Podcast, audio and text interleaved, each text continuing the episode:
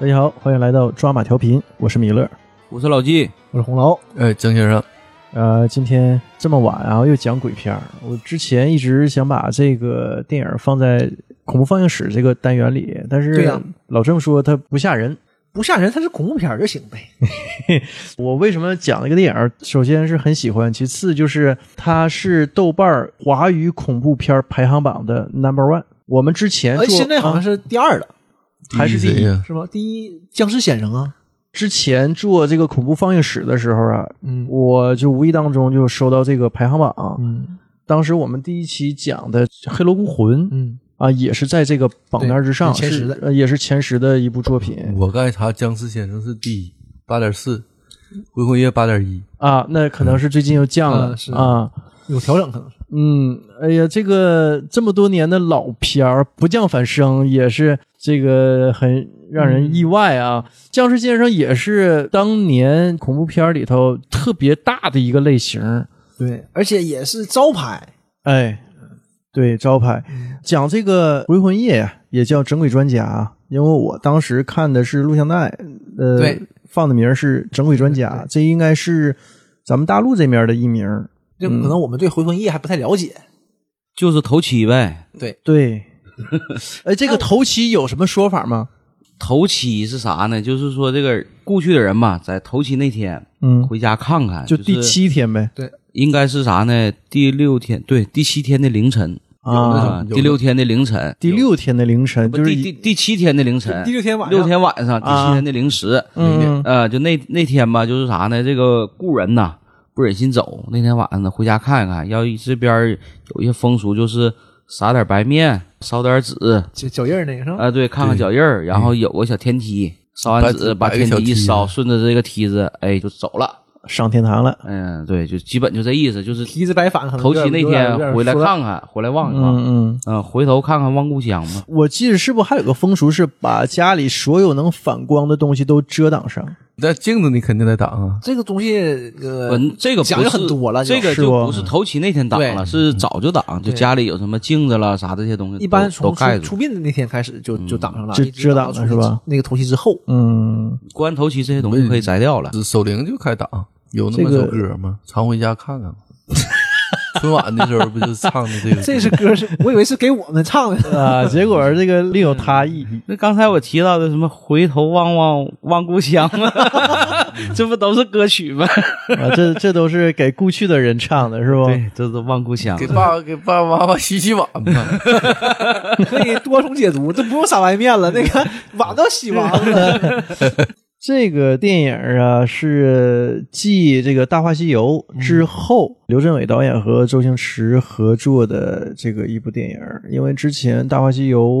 当时不是很成功，对，当时赔本儿不太好，赔本儿了，但是也是当年香港电影的票房十佳，他投了五千多万，投资比较大啊。以当时的那个电影市场体量来说，这投资不小，回收了六千万出头，好像是白玩嘛。白玩了。你刨出去这各种宣传费用啊，乱七八糟的，就是白玩了。当时投资人呢对这个电影特别不满意，可能啊也说了一些不好听的话。刘镇伟呢拍这个电影也是憋了一口气儿啊。这个电影啊，就是有点儿啊是用力过猛这个意思。所有的这些元素啊，都是刘镇伟之前玩过的。嗯，刘镇伟拍的第一部电影就是一个恐怖片儿。嗯猛鬼猜猛鬼鬼嘛嗯，当时跟王家卫合作嗯啊，他跟王家卫应该是联合编剧，然后刘镇伟执导，他把猛鬼差馆呐、嗯这这些元素啊，他之前拍的这个恐怖片的这些元素都塞到了《回魂夜》里头。嗯啊，还有就是也致敬了《这个杀手不太冷》，因为那几对年《这个杀手不太冷》刚上吧，也是一时在全世界掀起了一股这个莱昂热潮。包括周星驰饰演的这个角色，他也叫莱对，昂这，叫 亮。就是完全是各种咱们现在说叫致敬啊，但有些影评人就说抄袭，啊可能抄袭参不上，但绝对是蹭热度的。呃，是，呃，就也是憋了一口气儿嘛，所以我说他可能就是用力过猛啊。但是这种呃对经典电影的致敬啊，周星驰之前跟李立池导演也玩了一回国产零零七，嗯，之前他那个国产零零七，也就是玩了一次这种黑色幽默，因为国产零零七跟周星驰之前所有的这种无厘头喜剧都不一样，嗯呃，他不那么无厘头，对他也无厘头，也无厘头但但是你多无厘头啊！那他他他他找不无厘头吗？嗯是啊但就但不是那么周星驰幽默。嗯对对他有点黑色幽默，嗯有点讽刺、反讽，所有这些还不太好讲那种都用嗯上。好对讲，所以这个电影是绝对不能在正规渠道国产吧上映的啊，就是这么一种情况。刘镇伟这人呢也挺有意思，他不是科班出身，他之前呢是在一家财务公司任职，他所在的那家公司呢投资了一家电影公司，啊，他就顺理成章的被派到那个新成立的那个电影公司去任职。驻场，哎，嗯，然后也监制了几部电影。后来呢，就是慢慢的迷上了电影行业，他就属于转行了。 那个财务公司在那个时候，哎，财务公司是不是就放高高利贷的？那我就不知不道好了。说， 反正不少这当个 时的那个背景下的香港电影里面的财务公司都是干这玩意儿的。呃，嗯哎，呃，后来呢，也结识了王家卫啊。你想想，这个南辕北辙的两个人啊，一个是在商业喜剧电影获得了一番成绩啊。另外一个是在香港所谓的那个文化沙漠当中呢，开拓了自己这么一个艺术电影的一个先河，因为那边儿啊嗯你现在你，说香港电影就最顶尖的导演啊就王家卫，对吧？杜琪峰，这你跑不了。呃，杜琪峰他也是限于商业片那个就类型片那种窠臼，比如说黑社会啊这个类型啊，警匪这个类型江啊，对。但是呢，王家卫呢，我记着王朔是这么评价王家卫：有这个人在啊，你还真不好说香港是文化沙漠。这个评价相当高了。这么，呃我觉得性格儿应该是南辕北辙的两个人啊，呃，能成为好朋友也是挺挺让人意外的啊。就包括他们拍的第一部电影《猛鬼菜馆》呢，也是两个人当时都在电影公司任职。呃，老板投了钱，两个人呢整天憋在宾馆里头吃喝玩乐、喝酒聊天儿啊，也不写剧本。结果一看呢，呀不好，老板打电话来催剧本了，结果一个字儿都没写，一夜之间就写了《猛鬼差馆》。我记着当时好像是投资不太高，一百多万，一百多万，嗯，赚一了，千多万票房，对，嗯，也是大卖呀、两个人信心大增啊。呃，后来在九三年的时候，就两个人就是合伙啊，成立了这个浙东电影公司，买了《射雕英雄传》的这个版权。王家卫又拍了《东邪西毒》啊但是王家卫这人拍电影啊，我记着老梁说过啊，说王家卫不会拍电影，这是他说的，不是我说的啊，这是梁老师说的，梁宏达老师说的。你把他找来，你把你把他找来， 哎，就说那意思，他不会拍呀，他拍电影没有章法，慢。磨洋工找了一众巨星拍了这个《东邪西毒》，但迟迟呢就是不能按时的交片儿。啊、这个拍摄这个工期呢也一拖再拖啊，这个成本呢也是陡然飙升，就超支了，一定会超的，因为你迟迟不交，每天都人车马嚼的，都是钱呢。刘镇伟呢就利用这个拍摄的间隙啊，没多少天，好像是二十多天吧，我要是没记错的话，二十七天拍了《东成西就》，票房两千多万。一个人呢就搞艺术啊，一个人就负责挣钱。我觉得他俩的这个搭档啊，真是相得益彰。九零年的时候啊，刘镇伟他编剧执导的那个《赌圣》，也是让周星驰啊从星仔变成了星爷嗯，啊，所以这是说他的对赌圣让周星驰起来的嘛。对是，呃，所以说就说他拍的这个是学赌神，对吧？也是学王晶的那个套路啊，但是他是反潮流在哪儿？他利用特异功能打败了赌术啊，对，带给大家一些不一样的东西，注入了在这种赌片里头注入了一些新鲜的血液。对，而且他那个喜剧是特别喜剧，呃这是不一样的，这个，呃，对，这个是啊，他俩第一次合作嗯，就大获成功。赌圣是第一次是吗？对，赌圣是他俩第一次合作。就是再说说这个《回魂夜》啊，回嗯魂夜》呃还是带给了大家一些不一样的东西。首先，周星驰在这儿之前应该是没拍过恐怖片儿的，嗯，这也是他拍的第一部，就是说让我们印象深刻的这么一个恐怖片儿。实际，周星驰很有导那种恐怖东西的啊，这种潜质。你看之后的那个《西游降魔》，他这个肌肉降魔特别惊悚，呃，是就包括猪八戒那段八儿戒啊，、啊沙僧、都吓孙人悟的那空段哪一个不吓人？是就是他他适合，他也能讲好一些恐怖故嗯事。他不光是演呐，他导也没有问题的。就是他对这个其实也挺好，那个音乐配的多多吓人呢。嗯，整个故事呢，就是带给了我们跟僵尸片儿不一样的一些东西，比如说之前像英叔他们、林正英，比如说用那个糯米呀、用这个什么狗血呀、糯米狗血猪呃啥，退僵尸啊、退鬼啊，对吧？就是我们有这种潜意识传的统的文化，啊、对僵尸穿清朝服饰啊，这都是他们自己造出来的，觉得这样会更吓人。周星驰和刘镇伟在《回魂夜》里头就反潮流，我把那些东西全抹了走国际化了是吧？啊，吃巧克力，哎，巧克力能退鬼啊，然后用保鲜膜，就完全把这个东西。你像之前什么黑狗血呀、糯米呀，它可能还有一些民间传说呃是有一些对有一对些对在地的这些对，文化然后这些电影人呢，把它艺术加工拔高了，让人觉得这些东西啊，有一些逻辑啊，有一些道理。瞅着凶，对，刘镇伟就把这些全全部都解构了他自己有个设定，啊。所以才是巧克力才是这个就是喜剧嘛，更就是你感觉它的惊悚没那么惊悚嘛，就是嗯你感觉哎贼贴，是，哎，所以这个电影呢，就是也是带给我们一些不太一样的感受啊，而且片头那个音乐配的那个扎的纸人，嗯，我一看到这个纸人啊，我就害怕，也是这个传统文化的基因刻在我身体里金童玉女嘛。啊，就纸活那玩意儿，反正让人看着确实挺瘆得牢的。是，你看那个电影儿之前说想上没上的那个叫什么来着？大陆拍的那个 FIRST 电影节获奖的那个电影儿，这么一说，这名儿我忘了啊，也是两个字也儿扎纸人儿的那个啊，嗯，也挺吓那人。个大福中拉邪哎，对对对，中邪，对，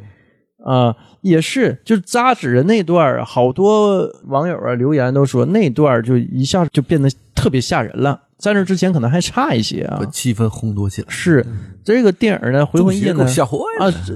但是你我我告我告诉你，这中邪嘛，是不？你会哦，不是我我我徒弟告诉我的，啊啊他说好，好中学给他们讲，嗯给给我说这个这个电影真好，太吓人但是你都说《回魂夜》不吓人了，是我看《回魂夜》不咋吓人，但你怎么能觉得中邪吓人？我觉得中邪还没《回魂夜》吓这人些呢。气氛烘托的多好啊！它不一样的。你这个嗯当时这个可能是有这个局限性，当时就是这样的，就这种风格。你现在看这种风格，你就跳出来了。对，有嗯点有点调戏。呃，有可能啊，就是说的你看多了对，这种类型的，因为后续啊，咱这么说啊，类似于《回魂夜》这种表现形式啊，都让人玩烂了。港片儿似的这种东西，对吧？都是那个套而且回路魂，夜里还有大量的喜剧元素，对所以说你可能就消解这个恐怖元素了啊。但这种片儿最适合我了。嗯，就你要说提恐怖片儿，哎，你看我还看，我也可能看点儿。你说多吓人，我还能缓一缓。要我这胆儿小的看还费劲。哎那你看中邪，就整个全是黑夜，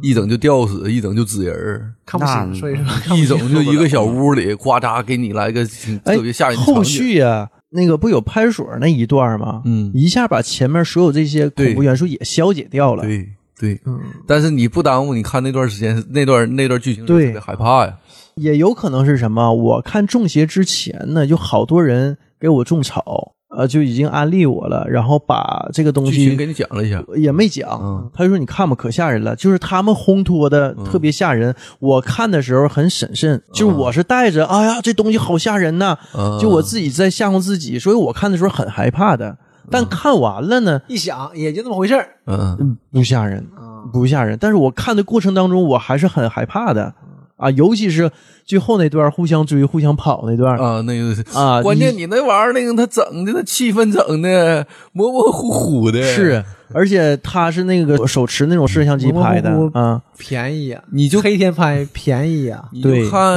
对就像特别像你一个身边是发生这种事儿似的，很贴近你的生活。呃，伪纪录片这种形式还是比较吓人。你像对今年的那个泰国的那个叫什么来的灵媒啊？灵媒，灵媒，灵灵媒媒啊！对灵对媒对是，嗯对，哎呦，好几个呢。那个叫什么南巫南巫咒嗯，啊，还有叫灵媒那个时候我们要聊这些嘛。 啊，这这些但是灵媒咒但，是因为我们这里有一半的人是呃不太喜欢恐怖片儿，所以就搁浅了。对，为什么灵媒也吓人？灵媒挺吓人的，嗯，也是这种伪纪录片形式，是我自那己种圈出来，这些不看的。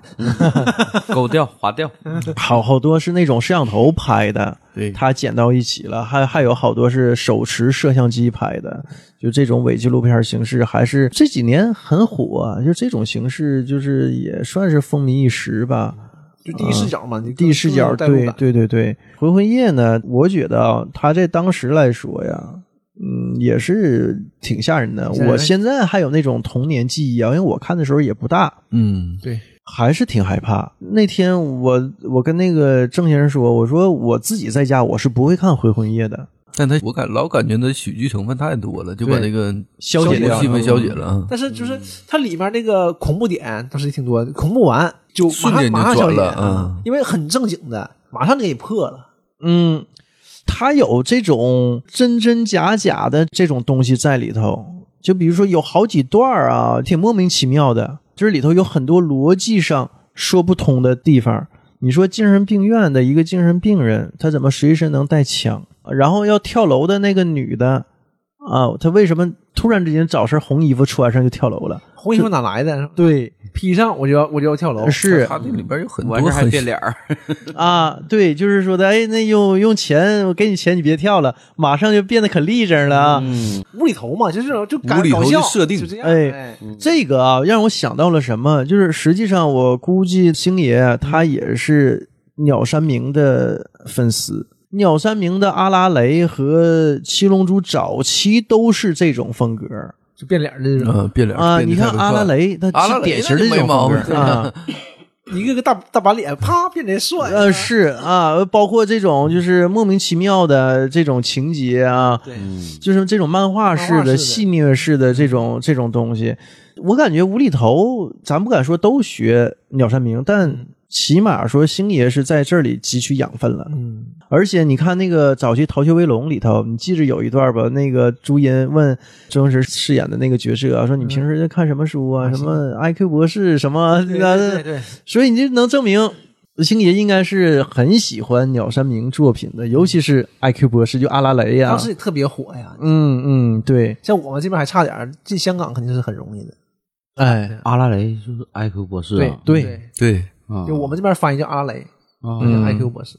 星爷的这个无厘头喜剧里头有很多漫画元素嘛，我觉得啊，就我们父辈儿嗯那一代人，他没有这个漫画的这些东西的铺垫啊，他很难接受周星驰的东西。对，嗯，所以你看啊，早期周星驰不就包括《大话西游》，后期这么成功，嗯陆树铭演的那个演关羽的那个演员，啊对嗯老版三国演关羽的那个演员、啊，演的牛魔牛魔王王嗯在《大话西游》里头，他都说这个是我这辈子最失败的一个作品啊。然后还有那个《大话西游》的配乐赵继平老师啊，都说不要署名，就芦苇荡那个那个曲儿嗯，啊。赵继平老师说：“这个不要署名，就啊就觉得侮辱他了。那时候那个编剧刘镇伟就写完，不就给那个邵氏看吗？邵氏是那个老板娘就说：“这什么玩意儿啊？这孙悟空怎么能有爱情呢角度不一样，或者是当时观点不一样，当时拍完也特别不好啊，对吧？你再看现在，嗯对不用现在，对吧？就就可能几年以后、十年以后就完全不一样。所以我说啊，那一代的人他接受不了这些东西嗯啊、他可能他他不像我们打小看的就是阿拉蕾、龙珠对这些日本漫画啊、嗯就是你动漫，嗯你会有一个反传统的这个心理，或者说反传统也能接受。是但是那些人是他不是说不能反传统，他是觉得你这个反的不对，嗯就，不想没想过要反传统。哎，孙悟他空就应该是孙悟空，是我们也是这样他的。他没有一个种草的过程，对冷不丁你一拿到他眼前，他受不了，你这什么玩意儿？对，就像现在啊，如果有一个特别颠覆我们三观的东西出来啊，我们可能也看不接惯，受不这个了所以接受不也了理解。对，那那个时候呢，我们因为有前期的这些铺垫啊，所以我记着我小时候第一次啊看《大话西游》，我就是特别喜欢啊，就喜欢的不得了啊！我记着当时我在光荣文化宫。嗯，我工商王宫看的这个《大话西游》，连看两部，我记得我啊那个时特候别应好该反是响上初中了，嗯，我觉得就是你看评价都说不好，但当时也挺火的。是嗯，我也想说这个事儿，就是我是上小学，我记得忘了是几年级啊，嗯，我记得我上初中啊，我是是上小学在工人文化宫看的，嗯基本上场场是爆满的。对呀、我是去的我同学，因为那个线条市场当时的那种大国企都是有自己的电影电院，影院嘛，嗯前，要是有电影院，去他那儿看的嘛，就跟人混进去的。他爸妈是线上市场的，完我们一起去看的，就看着特别好。那个时候不是说电影好不好啊，就是大家就我们这个小圈子里，或者是就是学生圈子里都流行着这个事儿呢。哎，《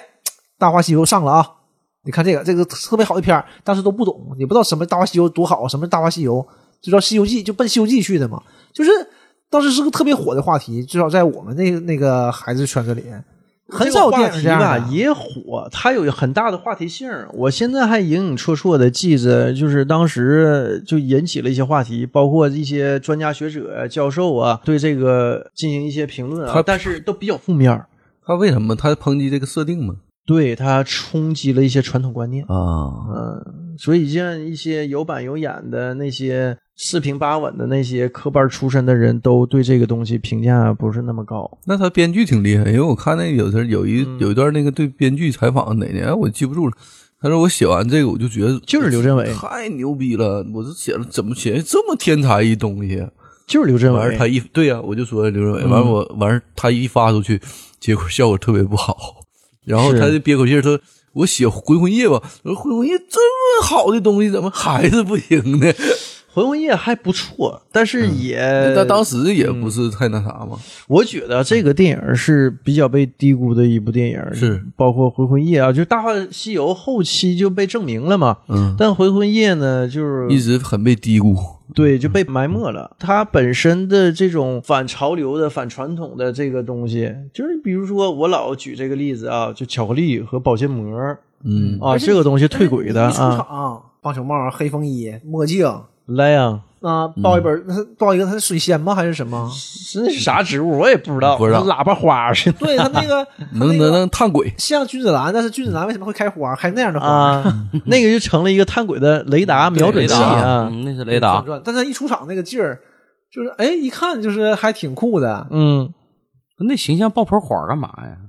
莱昂嘛那，样就是去哪儿，他就他就会拿盆花放在他那个窗台上，就对，代表他们接任务。呃，无根植物就是证明莱昂是一个漂泊的那么一个人。植物不应该种在那个地上，在嗯土里嘛，它是就是老是来回走嘛。他居无定所嘛，对他，每次走，娜塔莉波特曼就抱着那盆花，这个海报就特别特别流行，当时特别火。是哦啊莫文蔚和周星驰就在这个电影里不也致敬娜塔莉波特曼对和莱昂啊？对，有点这个有关系。嗯有一段也是他来一个小走着挑逗嘛，那个那个镜头啊，是吧是，所以我我觉得这个电影啊，真是比较被低估的一个电影，而且这么多年啊，也一直没被证明。嗯，但是啊哎，但怎么评价怎现么在叫还挺好违背的正评评呗？他在豆瓣排第一、第二的，哎这个也东是西你也看是怎么说？对对对对嗯对对，他评价还是不错，现在都刷就上了是。看的喜欢的就是喜欢，不喜欢的可能没怎么看，我觉得也是，可嗯能就他的三观不一样呗，对知名度、流传或者大家觉得度没有那么哎广、我啊我我来，我当恐怖片看，一看你这不恐怖啊，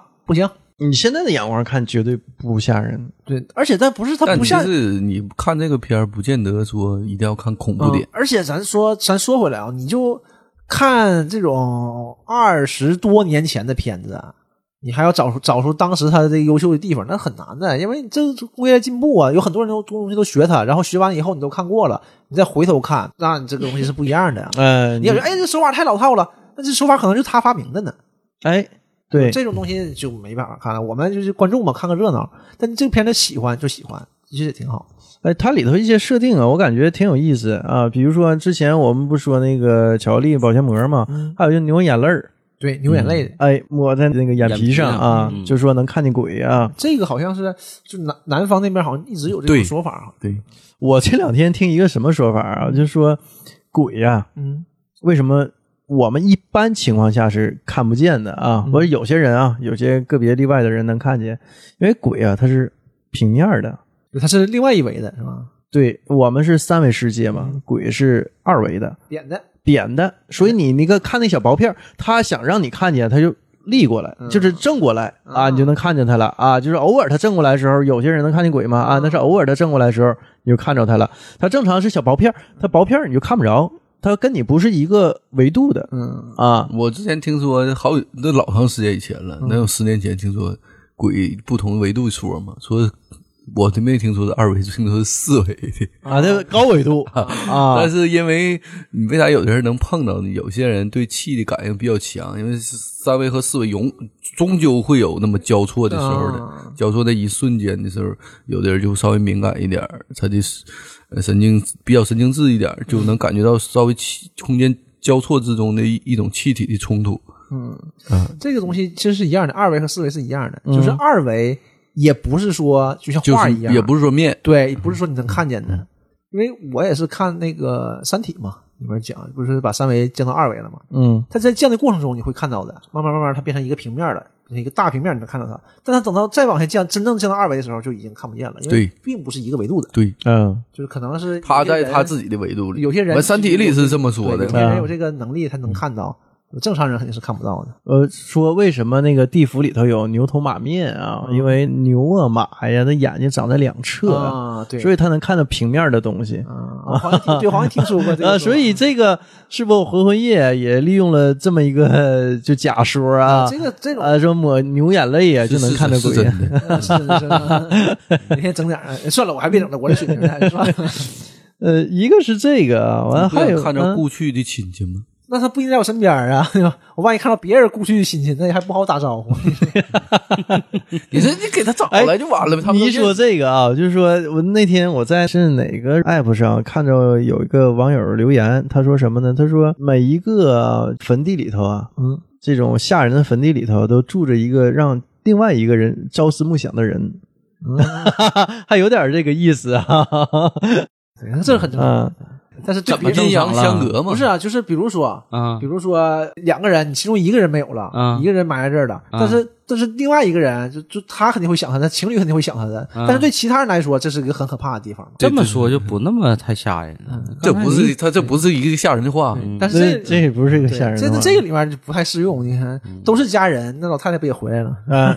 他这里有个设定有意思在哪儿呢？他说的实际上啊就是鬼啊，他不能怎么样你，他只不过是影响你脑电波，嗯影响你的视网膜，对，影响你的判断，其实就对，影响你判断。那所有死的那些人都是被自己吓死的，都是心梗啊，完都是心脏之类的疾 病。正常，老师不也是吗？山村老师，嗯，那实际上那个他也不打你啊。对他不对就精神控制你吗？，对对对，嗯哎，他俩谁找不应该回魂夜找。啊？这种其实你看是，是这种就是很西方文化，西方的魔鬼啊是不杀人的，嗯，他都是诱惑你，媚术啊，不是他就会给你不是提条他不是或者各种方他式、不各是嗯种方式，媚不一定是诱导就你得色情的诱惑嘛，诱啊对 对吧？那诱比如你惑想要什么食物啊、对外遇啊，拿东西跟你交换做交易他，不会骗你的，那就还比较讲道，他是比较很讲道义的公平的。比如说你想得到什么，嗯然后我但你必须取你点得什么，失去点什么哦呃，你的生命啊，或者你未来什么东西啊，我想要这个东西，你我给你能给你什么，那你也同意咱们就交那易。人家的这个理念上来说，还是比较这个公开公平的。啊但是是你你的阅历有限，或者是就是能力有限，你看不透这些，你觉得你都能放弃，比如说他给你一千万块钱，嗯然后要你十年寿命，嗯，你觉得我合适？我他妈奋斗十年这么，但你没想，你你可能不知道，你只能活九年了，哎，对啊。但是他是知道的，而且那些那些恶魔设定就是，他有第一次之后，人的贪欲就勾起来了，对嗯往往不停的交易，人很快就被恶魔弄走了。这然后事儿恶魔付出的东西呢很少，但得到的东西很多。很多，嗯然后他又把他付出这些东西都收回来了，嗯然后他就去蛊惑下一个人。说这个事儿听着是一个很教化人的这么一个事儿，就是你但得就是控制自己的世这界个啊观不一样，价值观不一样。样，就是你觉得你很值，他觉得他值，其实都一样。这种嗯说到最后嘛，到最后的时候，当你付出的时候，你发现可能不值了，嗯，但你没想你拿那一千万钱呢。嗯，这其实这东西就是说大家嘛，还是要端正态度，拒绝诱惑。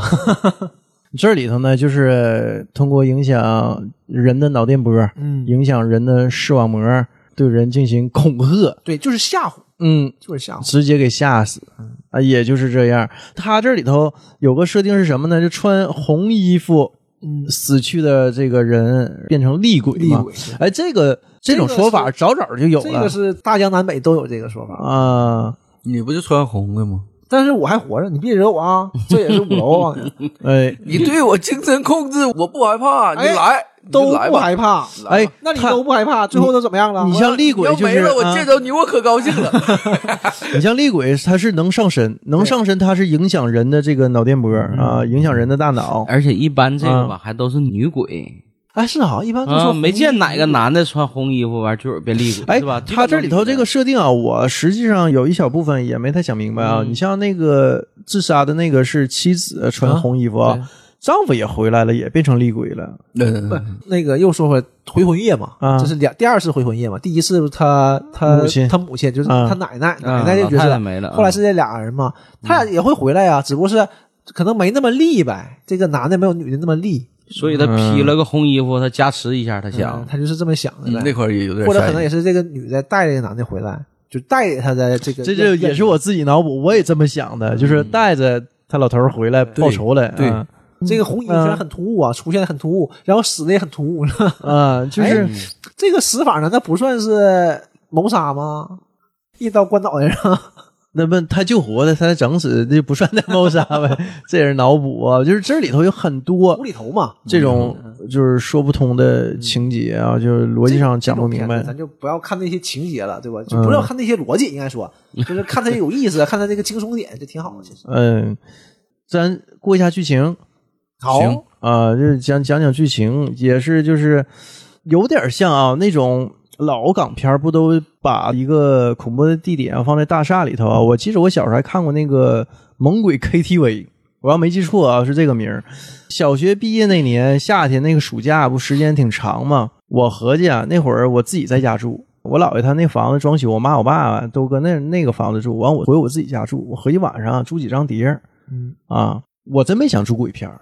你看山村老师没有回，魂夜， 嗯，可以。我租了星战，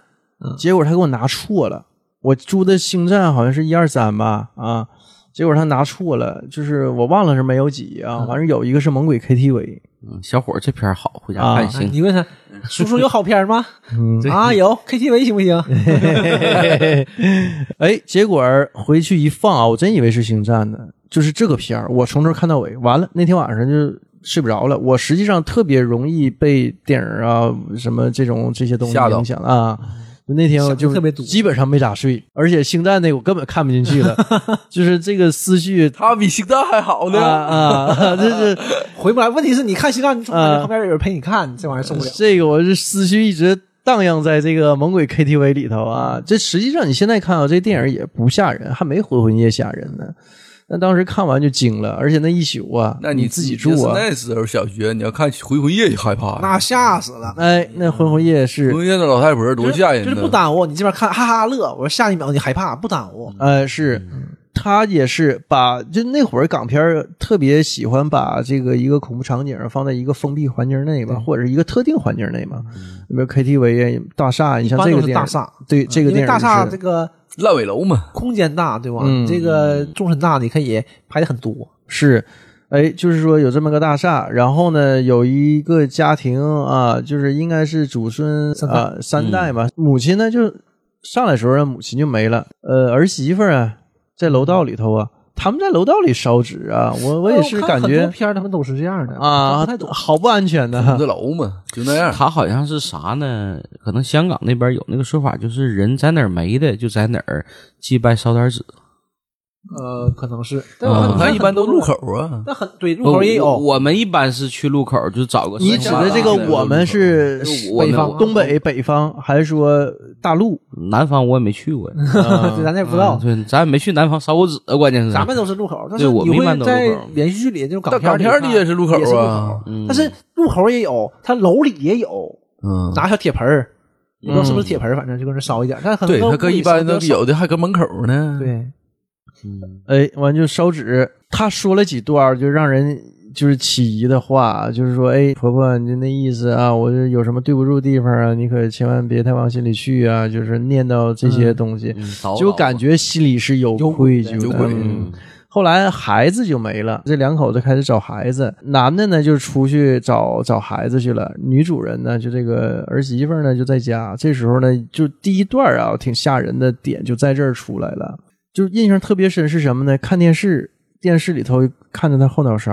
嗯，啊，然后他就不敢回头。后来就是就是也壮着胆儿把头一回，是有个摄像机在拍他嘛。后来就是那老太太那个脸就出出现对在电出现在视上了电视上啊。这段挺吓人的，那会儿就挺现吓在人的看嗯啊我我也害怕。是我这两天看的时候，我也吓了一大跳，就是说的，哎，这个电视那老太太脸出来之后追他，嗯然后电视柜儿底下有轮儿，这个电视柜儿和这个电视就像个人儿似的，然后对对追着这个女主人啊。这一块儿就是嗯就就典型的恐怖设定嘛。对，就这种哎，这是一段啊。完，后来无意之间呢，这个保安队长啊就知道了，这个老太太不是这个自然死亡，就被这两口子害死害死的啊。然后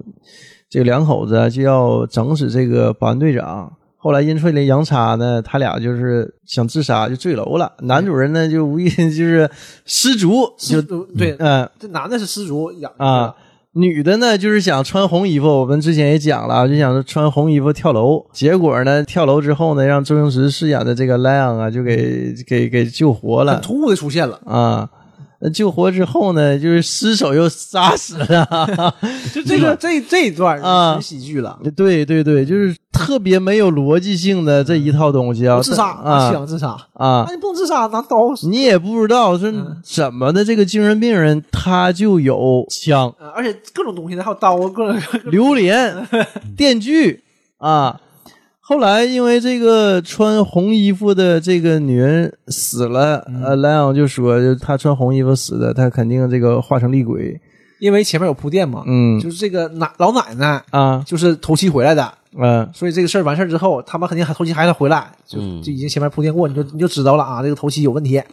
哎，然后就说的这个肯定会有一个大的腥风血雨啊，就来到这个大厦回来闹一闹。啊，所以呢，这个期间呢。呃，星爷呢就想训练一下这个大楼的保安，包括对他很感兴趣的莫文蔚啊。但是大家都就是不信他，因为你刚开始来还乌拉拉，还挺像回事儿，然后马上被带走，你精神病儿，哎，你让大家怎么信你？啊而且他那些东西都很难让人信服。哎，就有点是，扯犊子嗯了，，莫文蔚是看着他抓鬼了，虽然也是很二的桥段，但是这个故事不一样在哪儿啊？你像比如说僵尸先生嗯啊等等的这些捉鬼啊或者捉僵尸的片儿啊，嗯导演很明确的告诉你啊，就是这人是一个捉鬼啊捉僵尸的这么一个专家、啊，对大师一个高手啊。你像这个《回魂夜》啊。他就是挺直白的在叙述这个故事，他没有明确告诉你这人星爷他到底是骗子啊还是大师还是怎么样的对。这个这可能也是他其中一个点，嗯让你一直带着，让你一直想。是他一出现，看着挺像回事儿的，啊，然后忽然发现他有点无厘头，这事儿办的有点不太对。但是虽然也把鬼驱了，嗯，最后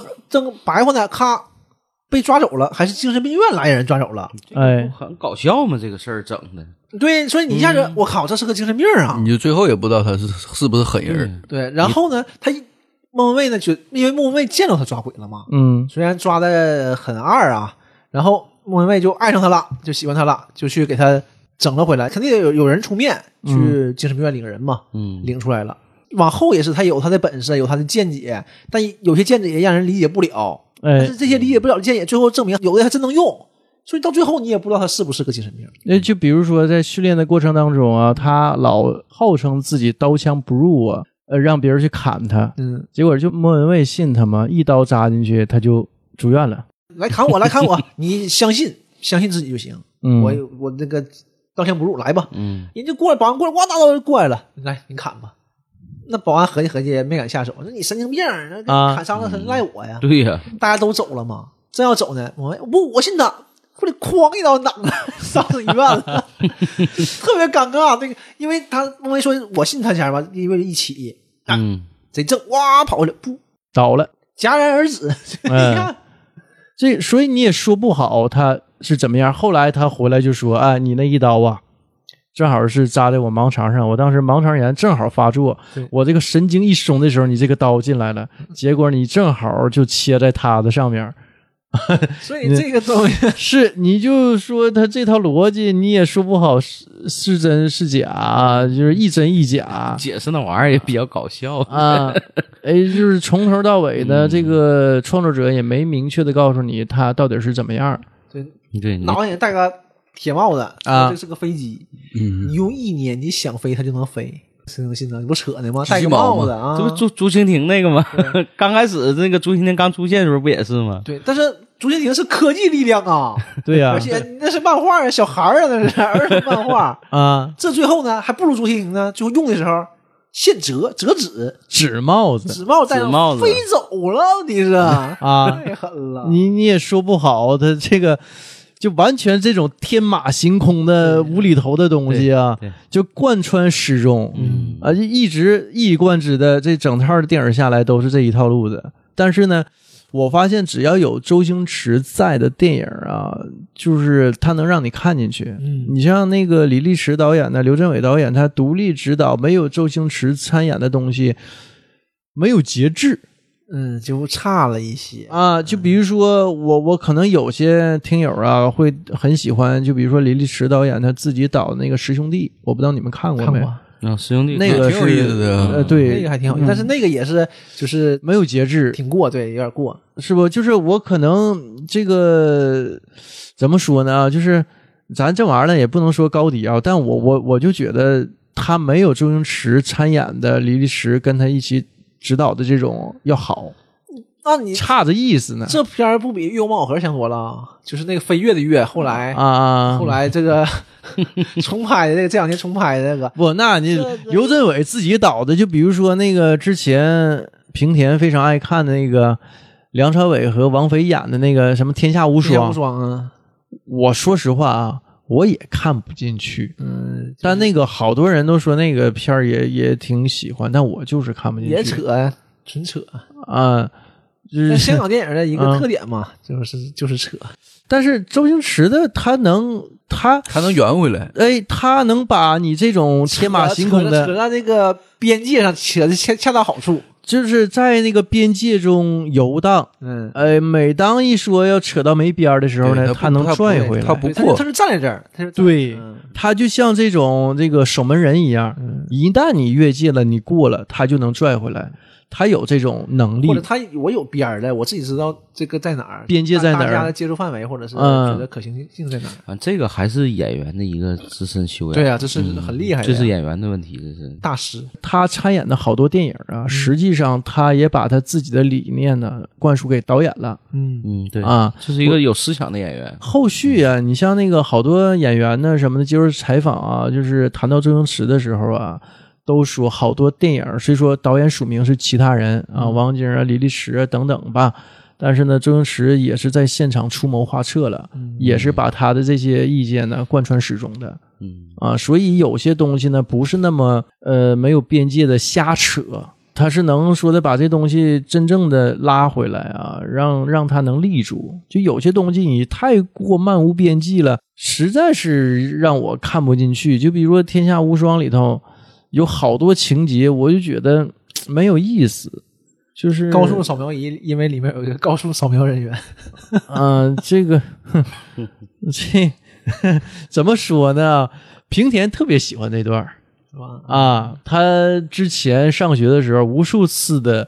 给我讲这段儿啊，我但我觉得也挺有意思吧，但没那么有意思哎见仁见智嘛啊。对对对对对，这个就是每个人可能喜好也不太一样啊。嗯啊，就是他他也受欢迎，但受欢迎的程度是有限的。对，再接着讲那个回魂夜啊，后来经过训练之后，到了头七了。这个双鬼回来报仇嘛，就是在大厦一顿拼杀啊！就最后啊，我就不细讲了这个情节。嗯我我觉得这些东西就是好多都是动作戏，对就是啊，它可能是这种就是各种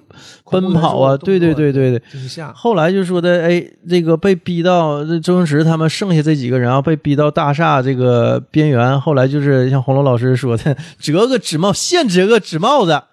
就飞了，就这么个情节。后来就纸帽子又不好使了，又又他们又掉下去了，对拿下啊掉下去哎，到后期所有这些人都被关进精神病院啊。你就像一场梦一样。哎，你说不好啊，就是整个这个电影，就我们之前老说亦真亦幻呢、啊，你也不知道他是大伙儿做的一场梦，这个又让我想起《黑楼孤魂》了。这个就是但《黑楼孤魂》给的呢，算是比较明确。对，他就告诉你了，这是就是一场梦，因嗯为啊不不是梦，他也过不了。哎，最终呢也是回到了精神病院哎。哎，《黑楼孤魂》也是哦。对，哎，回到精神病院，大伙儿哎呦，后来呀，到后来就吊死啦，那个男主人啊，哎，完了，护士一进来，吃药了，吃药了，大伙儿都去抓药去。嗯这个呢，也是在精神病院，然后。你说是在精神病院，几个精神病人的臆想，但后来莱昂又回来了对，啊！我那边忙，朋友多啊，所以回来晚了，完了是来看莫文蔚。你说这个事儿，啊儿，哎 那个帽子那段儿，我记得好像他每个人的帽子都不一样每，个不一样，折纸嘛，他折的、嗯风格都不一样。风格不一样。周星驰那个还是那个铁飞机的，嗯还是那个型儿别的都不一样。像莫文蔚是个王冠，王冠上带螺旋啊桨。嗯，有有点朱星驰那种感觉哈对。哎，是这个时候好像是莫文蔚怎么了？一我一看一下，他那个头发就剪了，假发掉了，嗯他假发掉了，他就变成光头了，他就这这特别短那他种是保对存吓毛的寸嘛，嘛。啊就是假发就掉了嘛，最后啊我忘了，了什么时候了，完突然间一下就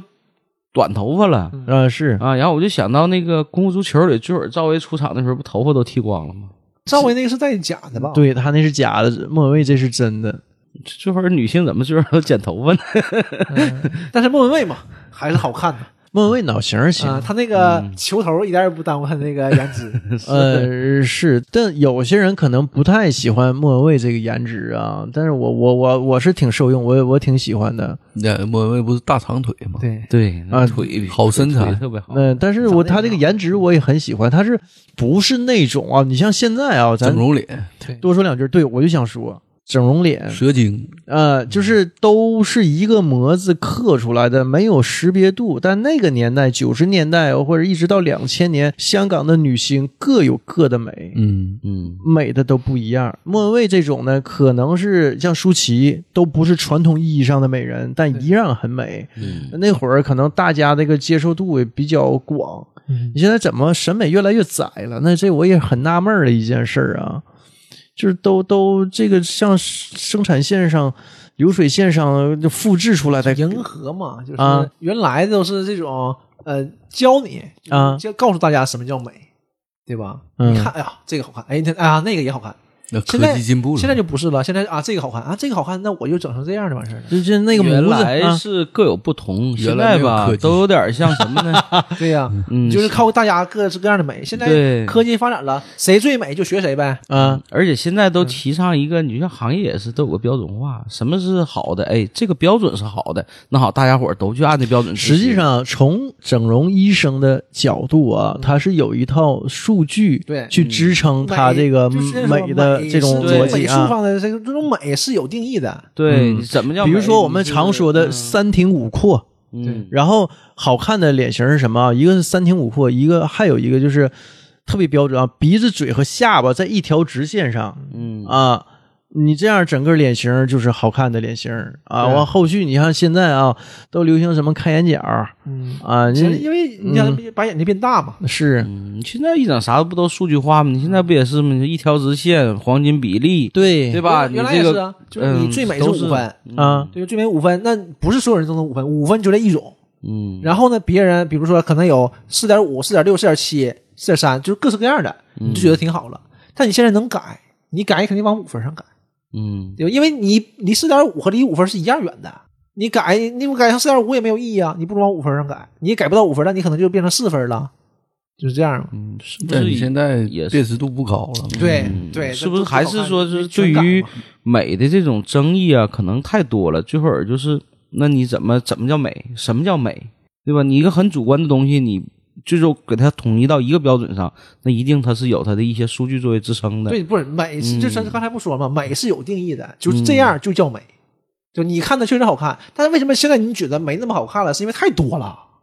嗯嗯对，吧？太多了，疲劳了满大街，或者是你电视里或者抖音上看到的全是一样的美，嗯。当然就觉得它不怎么样了，就不稀有 了。嗯，就就是你说抖音啊，现在抖音这个美颜功能啊，这真是太吓人了。 对，嗯，看一下啊变化很大。我记得那个有几回是那个什么，就是有郭富城啊，或者这些明嗯啊对星对对去这个网红的直播间儿啊，一露脸儿，因为那些网红都开了那个美颜功能嘛，开的非常大的，啊，开的非常大。你像郭富城一去了，跟外星人儿似的，就是那像那个灰皮外星人，那眼睛贼大，脸小嘴贼小，啊下巴脸没有了已啊，经下巴特别尖对，，已经没有了嘛，搂上去了已经，对对对，尖的都都吓人那种。你想想他，他他得开多大，能能把郭天王整成那个样儿啊？不咋的美，我觉得还是德宏市场烙铁板鸡架的阿姨美。就是因为你有童年加 持，对你有不一童样年的这嗯种记忆，化妆给你烙铁板鸡架，哎，再说到这个《回魂夜》啊，嗯就是到最后啊，也没最终就是给你一个定义啊，所以它这种开放式结局呢，也让你有这种思绪啊，对一直在解读想空间啊你就，想，你就觉对嗯得他是真有鬼还是假有鬼？这些人是不是真真出去了？还是说这个周星驰这个角色亮的角色只不过是臆想出来的？对，这是不好，因为你如果周星驰是臆想出来的，整个故事都是臆想出来的。嗯嗯，但是因为他精神病院，你也不好说这个事儿，你也不好说是后来他们去精神病院的啊，还是啊，还是先在精神病院的，这东西就两说了。但嗯我还是倾向于他们本身这个是现实的，这是个存在的故事，我觉得。嗯，就是仁者见仁了，这个就是。呃这个电影儿，哎呀，为什么啊？我就心心念念的想聊一聊，这是我的一个童年噩梦啊！我就看看着之后，我正经让我害怕了一阵儿。我早些年，我我有几年呢，就是一到过年春节的时候，我就大量的租周星驰主演的这个电影的录像带啊，就整个儿比如说从三十儿啊去我奶家就开始嗯，啊，我就开始看录像带，大人们看春晚，我就看录像带。那时候都流行嘛，VCD 嘛，DV DVD 嘛，没有，那会儿我上小学还录像带呢，录像哦我上初中之后才有 VCD 啊。他那时候小时候家里有录像机，条件不错那呢。是我搬家的时候，五年级的时候，六年级吧，就买个 DVD，我你那会儿已经有了，嗯嗯我就天，我就没事儿就租，没事儿就租，我那什么《星战》嗯呐，什么《终结者》呀，全是那时候看的。对，嗯差嗯那不时候多。我主要租那个科幻，嗯，对我也是，但我看这个香港片看的少，周星驰我就是对我大刚家开看始什么我看什么。嗯，所以像这些《回魂夜》这些，我印象挺大的才看的。我就是那会儿初中往后很长时间了。疯狂迷恋周星驰的这些电影，当时看了大量港片。我们小时候不都看香港电影吗？对我那时候主要看《古惑仔》，古惑仔》是就是《古惑仔》，周星驰所有早期演的电影，我基本上全部都看过。嗯，就包括他那会儿不是喜剧的，被李修贤刚发掘出来的，他嗯获得呃最佳男配的，嗯男配对对对，第一那个电影叫他演了一个小毛贼，啊，那我忘了那个电影叫什么名我也忘了了。呃，对对，但那个我也看过，就包括那个什么义胆群英，就纪念张彻的他的弟子们拍的那个电影。我也看了，周星驰搁里头演了一个小配角，演了一个老大的一个小手下啊。你说这种电影，我那会儿全是那个时期看的啊，所以我对星爷情节是很深的，他是伴随着我成长起来的这么一个电影巨星啊。我是那会儿不喜欢看鬼片儿，因为太小了，我看完是真害怕。嗯，我看完鬼片儿，我能合计几个月，就是这个可能一个月的时间，我天天晚上都合计这个事儿，小孩儿都睡不那好样觉啊。我我也不行，所以看的少。当时因为是周星驰的电影儿，所以我才租了这盘录像带。看完之后就正经害怕了一阵子，啊，确实，你这个他这个回魂夜这个事儿就挺瘆人，你要是细想的话，啊！对吧？特别是孩子，而且有几段挺吓人的，对你现在气看啊，氛弄得挺好。哎，对对对，你要现在看也对，就你那么回事把儿。那个人头装在那个袋子钱袋子里，完了就已经挺吓人了。完了打开一看，人头上嚼钱呢，哎呀，但是呢，下一秒呢就就被消解对了马上就是啊！那铁胆儿就把老太太给给叉叉了。嗯啊，结果叉叉完之后呢，底下就肿了，根本就没有感觉。众人呢对他又打又踹，后来周星驰还想开枪，结果铁胆一站起来就说那意思，你看现在尿了我都没有感觉，尿一地。星爷他有些这么说啊，就是星爷老不承认重复自己嘛，嗯，但是早期他确实经常重复自己。啊，就比如说前一年的《大话西游》当中，就对那个裤裆那个地方又打又踹啊，也是《大话西游》里头也有这段啊。啊大学段儿。 He deals the cards to find the answer. The sacred geometry of chance. The hidden law of a probable outcome. Numbers lead a dance. I know that the spades are the souls of a soldier. I know that the gloves are weapons of war. I know the diamonds mean money for this art. That's not the shape of my heart. He may play the jack of diamonds. He may lay the queen of spades. He may conceal the king in his hand while the memory of it fades. I know that the spades are the swords of a soldier. I know that the clubs are weapons of war. I know the diamonds mean money for this art. That's not the shape of my heart. That's not the shape, shape of my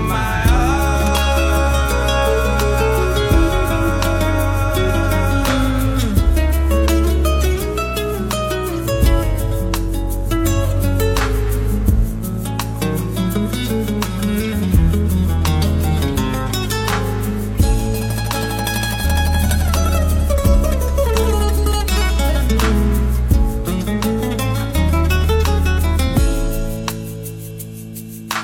And if I told you that I loved you,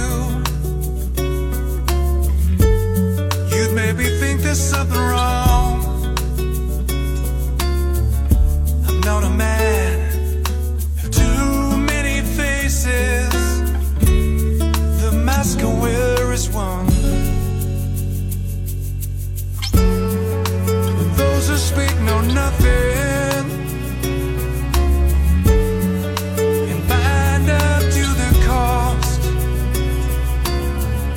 Like those who curse their luck in too many places, and those who feel lost. I know that the spades are the swords of a soldier.